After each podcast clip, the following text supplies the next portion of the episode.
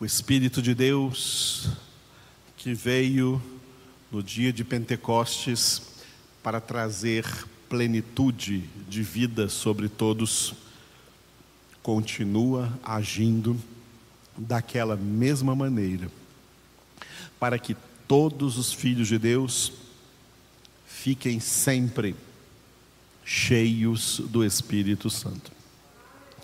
Por isso que Paulo exortou em Efésios 5:18, não vos embriagueis com vinho no qual há dissolução, mas enchei-vos do Espírito. O que fazemos para isso? Para isso nós oramos a nossa vida de oração. Para isso meditamos dia e noite na palavra. E para isso fazemos o que estamos fazendo agora, seja de maneira presencial ou online. A congregação é um dos fatores, um dos lugares onde nós somos cheios do Espírito Santo. Lembra que em Atos 2 estava ali então a primeira congregação cristã reunida e todos ficaram cheios do Espírito Santo. Porque é ali, na congregação, como diz no Salmo 133, que Deus derrama a bênção e a vida para sempre. Na terceira parte da nossa congregação de hoje, vamos ler o penúltimo capítulo de Apocalipse. Apocalipse, capítulo 21. Vi novo céu e nova terra, pois o primeiro céu e a primeira terra passaram e o mar já não existe. Já não existe. Vi também a cidade santa, a nova Jerusalém que descia do céu da parte de Deus, ataviada como noiva, adornada para o seu esposo. Então ouvi grande voz vinda do trono, dizendo: Eis o tabernáculo de Deus com os homens. Deus habitará com eles. Eles serão povos de Deus, e Deus mesmo estará com eles.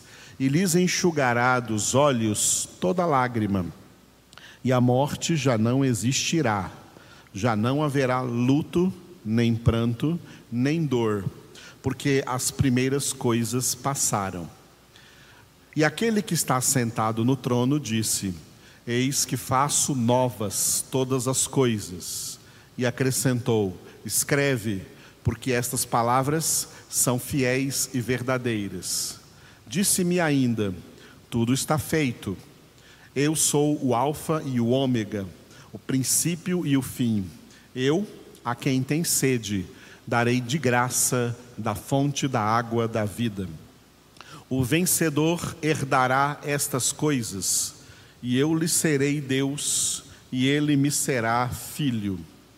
Quanto, porém, aos covardes, aos incrédulos, aos abomináveis, aos assassinos, aos impuros, aos feiticeiros, aos idólatras e a todos os mentirosos, a parte que lhes cabe será no lago que arde com fogo e enxofre, a saber, a segunda morte.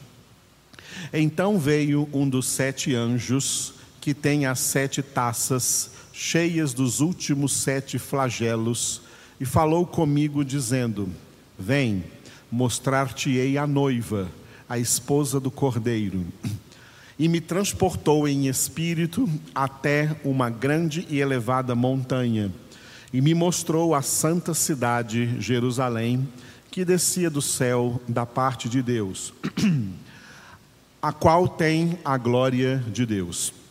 O seu fulgor era semelhante a uma pedra preciosíssima, como pedra de jaspe cristalina tinha grande e alta muralha, doze portas, e junto às portas, doze anjos, e sobre elas, nomes inscritos, que são os nomes das doze tribos dos filhos de Israel. Três portas se achavam a leste, três ao norte, três ao sul e três a oeste. A muralha da cidade tinha doze fundamentos, estavam sobre estes os nomes dos doze apóstolos do Cordeiro. Aquele que falava comigo tinha por medida uma vara de ouro para medir a cidade, as suas portas e a sua muralha.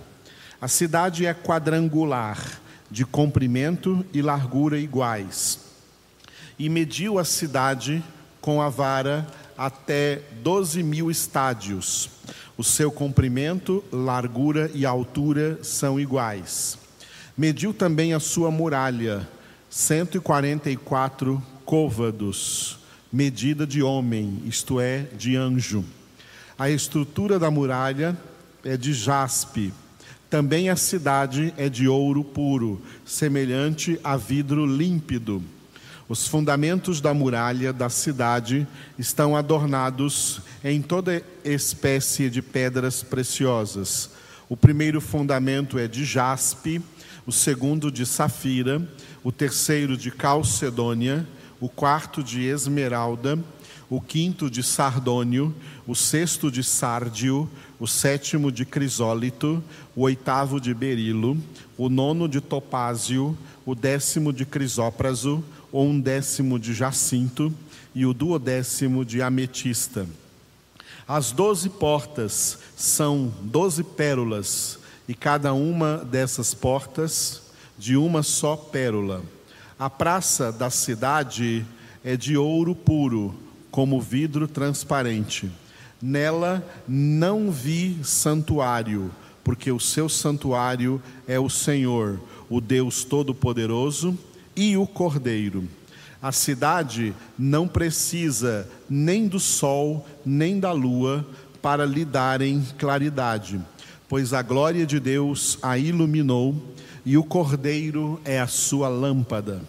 As nações andarão mediante a sua luz, e os reis da terra lhe trazem a sua glória. As suas portas nunca jamais se fecharão de dia, porque nela não haverá noite, e lhe trarão a glória e a honra das nações.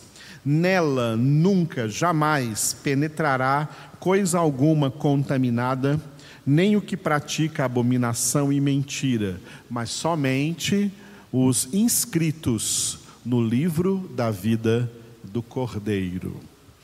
Aleluia.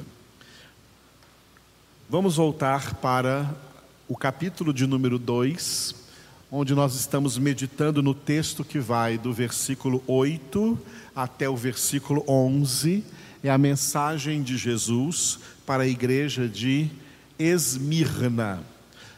Nós já vimos que essa mensagem à igreja de Esmirna, embora pequena, ela tem uma introdução no versículo 8, um desenvolvimento nos versículos 9 e 10 e uma conclusão no versículo 11. Nós já passamos pela introdução no versículo 8 e nós estamos no desenvolvimento, versículos 9 e 10, cujo título aí é Dez Dias. Esses dez dias têm um significado metafórico, tá? O significado desses dez dias aponta para, os, para o, o anúncio profético de que o século II essa igreja de Esmirna representa a realidade da igreja cristã no século II, que foi o século de toda a história do cristianismo, onde houve o maior massacre em praça pública de cristãos, porque aconteceu a perseguição política. No século I, a igreja já começou a ser perseguida, mas pelos judeus era uma perseguição religiosa. Mas essa perseguição se agravou no século II, se tornando uma perseguição política, especialmente uma perseguição do Império Romano. E o Império Romano, então, tem as suas mãos sujas de sangue de muitos cristãos que foram mortos naquele século II. Cada século tem, cada século é formado de dez décadas. E este é o significado desses dez dias. Esses dez dias aí representam dez décadas, tá? Dez décadas. Começando da década que vai do ano 101 ao 110, depois 111 ao 120, até chegar 190 a 200, até chegar o ano 200. Aí do ano 100 ao ano 200, então nós temos aí um século, dez décadas. Essas dez décadas foram representadas por esses dez dias que Jesus vai citar aí no versículo 10. Vamos ler os versículos 9 e 10. Conheço a tua tribulação, a tua pobreza, mas tu és rico. E a blasfêmia dos que a si mesmos se declaram judeus e não são, sendo antes sinagoga de Satanás. Não temas as coisas que tens de sofrer, eis que o diabo está para lançar em prisão alguns dentre vós para ser postos à prova, e tereis tribulação de dez dias. Ser fiel até a morte, e dar-te-ei a coroa da vida. Esses dez dias, portanto, representam dez décadas. Tá? Dez décadas que formaram o século II, século de grande perseguição. Então, para nós, hoje, o que essas palavras significam? Versículo 9, o título é Tua tribulação. E o versículo 10, Não temas. Hoje vamos ver só o 9. Amanhã pela manhã, na nossa congregação matutina, veremos o 10. Hoje só o versículo 9, Tua tribulação. Jesus disse para a igreja de Esmirna: Conheço a tua tribulação, a tua pobreza, mas tu és rico, e a blasfêmia dos que a si mesmos se declaram judeus e não são, sendo antes sinagoga de Satanás. Vamos repetir? Conheço a tua tribulação, a tua pobreza, mas tu és rico, e a blasfêmia dos que a si mesmos se declaram judeus e não são, sendo antes sinagoga de Satanás. Primeiro eu quero chamar a atenção, porque nas Bíblias, as traduções das Bíblias em português trouxeram essa expressão, mas tu és rico, entre parênteses, tá? Esses parênteses não têm nenhum significado, porque no texto original, escrito em grego, esses parênteses não estão aí. A expressão, mas tu és rico, está. Ela faz parte do texto original. Então você pode encarar esse texto sem levar em conta estes parênteses. Quando o Senhor disse para essa igreja chamada Esmirna, Esmirna significa erva amarga, tem para nós hoje uma conotação de que daquela conclusão que os apóstolos chegaram e exortaram as igrejas, a gente vê lá no livro dos Atos dos Apóstolos, que é necessário que nós entremos no reino de Deus através de muitas tribulações. E como Esmirna significa erva amarga, significa que nós, para na nossa caminhada para o céu, sofremos amarguras, passamos por sofrimentos, passamos por tribulações e temos isso já de alerta da parte do próprio Jesus que disse: No mundo passais por aflições, mas tem de bom ânimo, eu venci o mundo. E é importante entendermos então, a partir dessa verdade, que o Evangelho de Deus, o Evangelho do Senhor Jesus, não existe, em toda a Bíblia Sagrada, não existe esta mensagem hedonista que se prega no mundo. O que é hedonismo? Hedonismo é uma espécie de negação de sofrimento e declaração total de prazer. Estamos no mundo não para sofrer, estamos no mundo para ser felizes. Isso é uma ilusão, uma ilusão diabólica, porque isso faz parte das mentiras do pai da mentira com as quais ele engana as pessoas. Jesus não enganou ninguém, Jesus disse a verdade, e dizendo a verdade, Jesus não disse assim: olha, vocês não terão nenhum sofrimento, eu vou livrar vocês de todo sofrimento. Não. Jesus disse: vocês terão aflições, vocês por minha causa serão odiados de todos. Chegará o tempo em que pessoas matarão vocês, pensando estar fazendo elas a vontade de Deus. Vocês serão perseguidos e odiados pelos seus próprios entes queridos por causa de mim, por causa do meu evangelho. Então, no meio do mundo tereis aflições. E Jesus completou essa ideia dizendo: Se o mundo vos odeia, sabei que odiou a mim antes que a vós. Se fosseis do mundo, o mundo amaria o que era seu, mas como não sois do mundo, mas do mundo eu vos escolhi, por isso o mundo vos odeia. Além de sofrer as pressões externas do ódio do mundo contra o nosso Deus, contra a Sua palavra, contra o seu Cristo, contra o Espírito Santo, nós também sofremos as pressões internas da nossa própria alma, da nossa própria carne, ainda contaminada pelas concupiscências do pecado que nós herdamos de Adão, e por isso que o processo de santificação é um processo sofrível. Nós sofremos.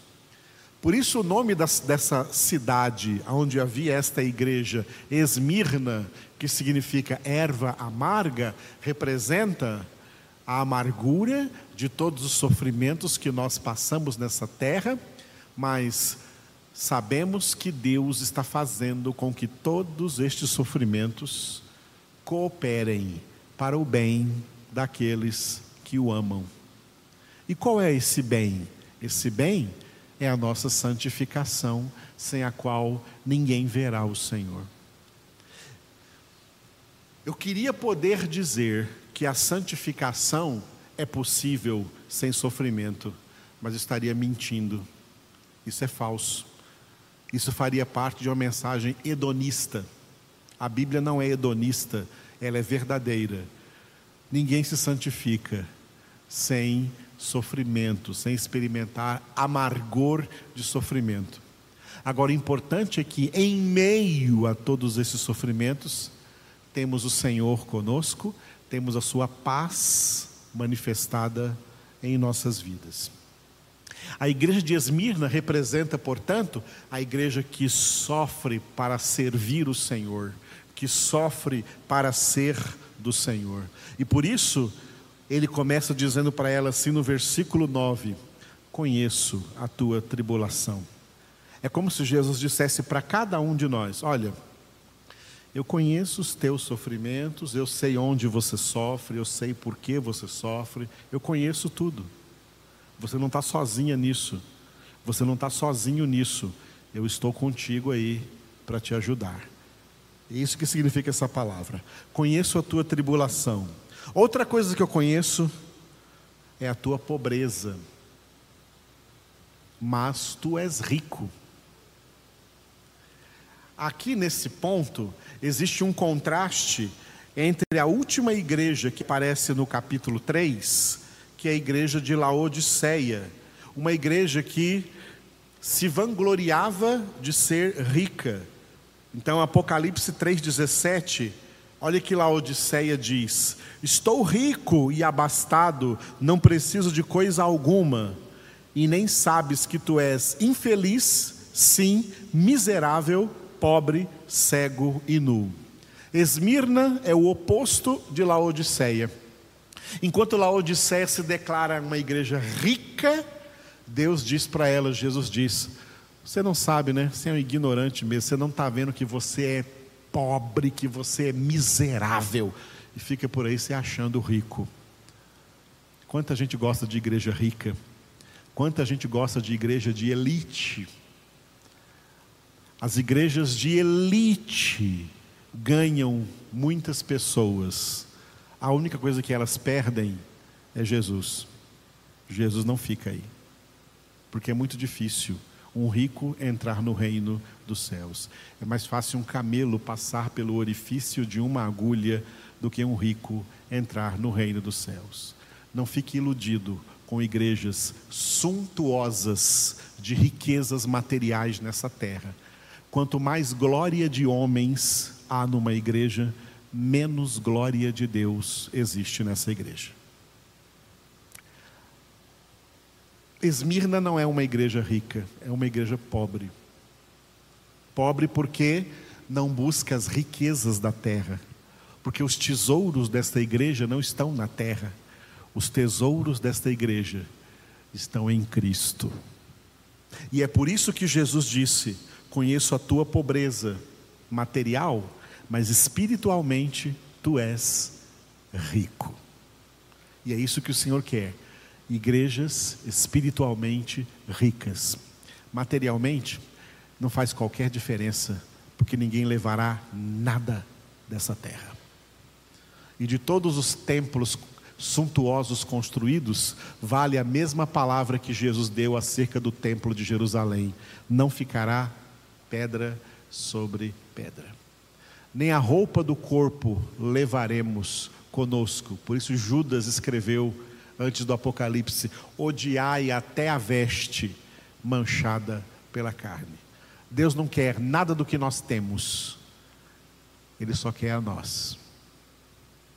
E nos enriquecer com a sua sabedoria, com o seu conhecimento, com a sua salvação em Cristo Jesus.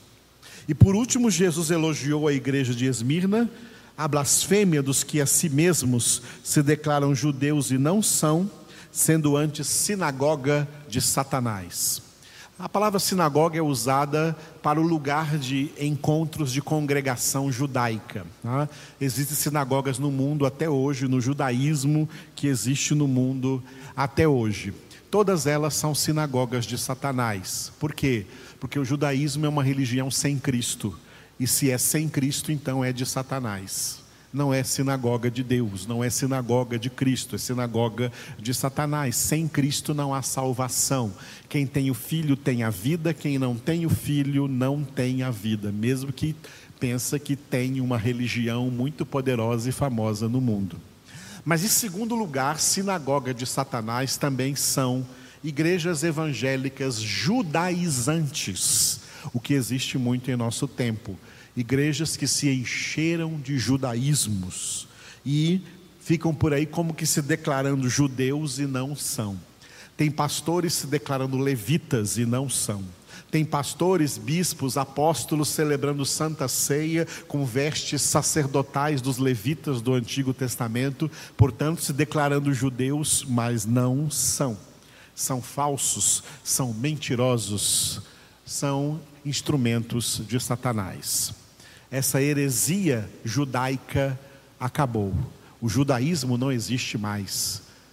Jesus é cristianismo e cristianismo bíblico para aquele que nasceu de novo e é propriedade exclusiva de Deus.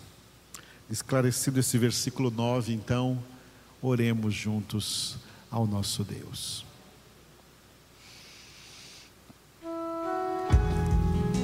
Obrigado, Senhor, Deus Todo-Poderoso, Deus Eterno, Deus Santo, Deus de toda graça, Deus de toda glória, de todo favor, de todo o amor para conosco. Te louvamos pela tua presença falando aos nossos corações. Aleluia. Querido Pai Celestial, louvamos em primeiro lugar a Ti, a Tua pessoa.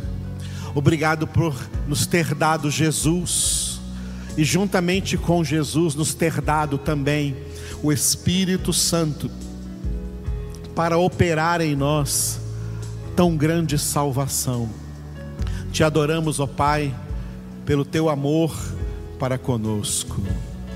Foi na cruz, foi na cruz onde um dia eu vi meu pecado castigado em Jesus. Foi ali pela fé que meus olhos abriu e agora me alegro em sua luz. Senhor Jesus, obrigado porque tu és a luz da vida, porque o Senhor veio tirar a nossa cegueira espiritual. O Senhor veio nos ressuscitar da morte espiritual. O Senhor veio nos tirar do estado de condenação para o estado de salvação.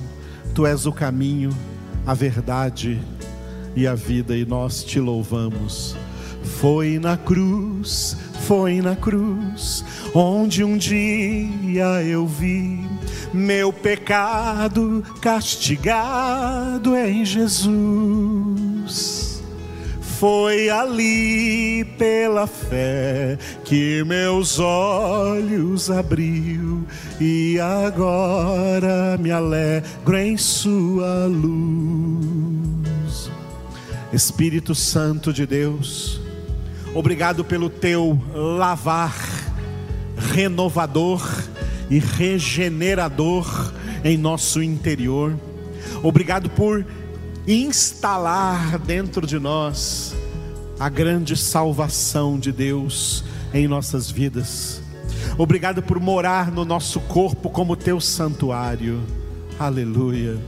Foi na cruz, foi na cruz, onde um dia eu vi meu pecado castigado em Jesus foi ali pela fé que meus olhos abriu e agora me alegro em sua luz. Ó oh, quão cego andei e perdido vaguei, longe, longe do meu Salvador mas do céu ele desceu e seu sangue verteu para salvar um tão pobre pecador. Foi na cruz, foi na cruz, onde um dia eu vi meu pecado castigado em Jesus foi ali pela fé que meus olhos abriu e agora me alegro em sua luz. Foi na cruz, foi na cruz, onde um dia eu vi meu pecado castigado em Jesus foi ali pela fé que meus olhos abriu e agora me alegro em sua luz.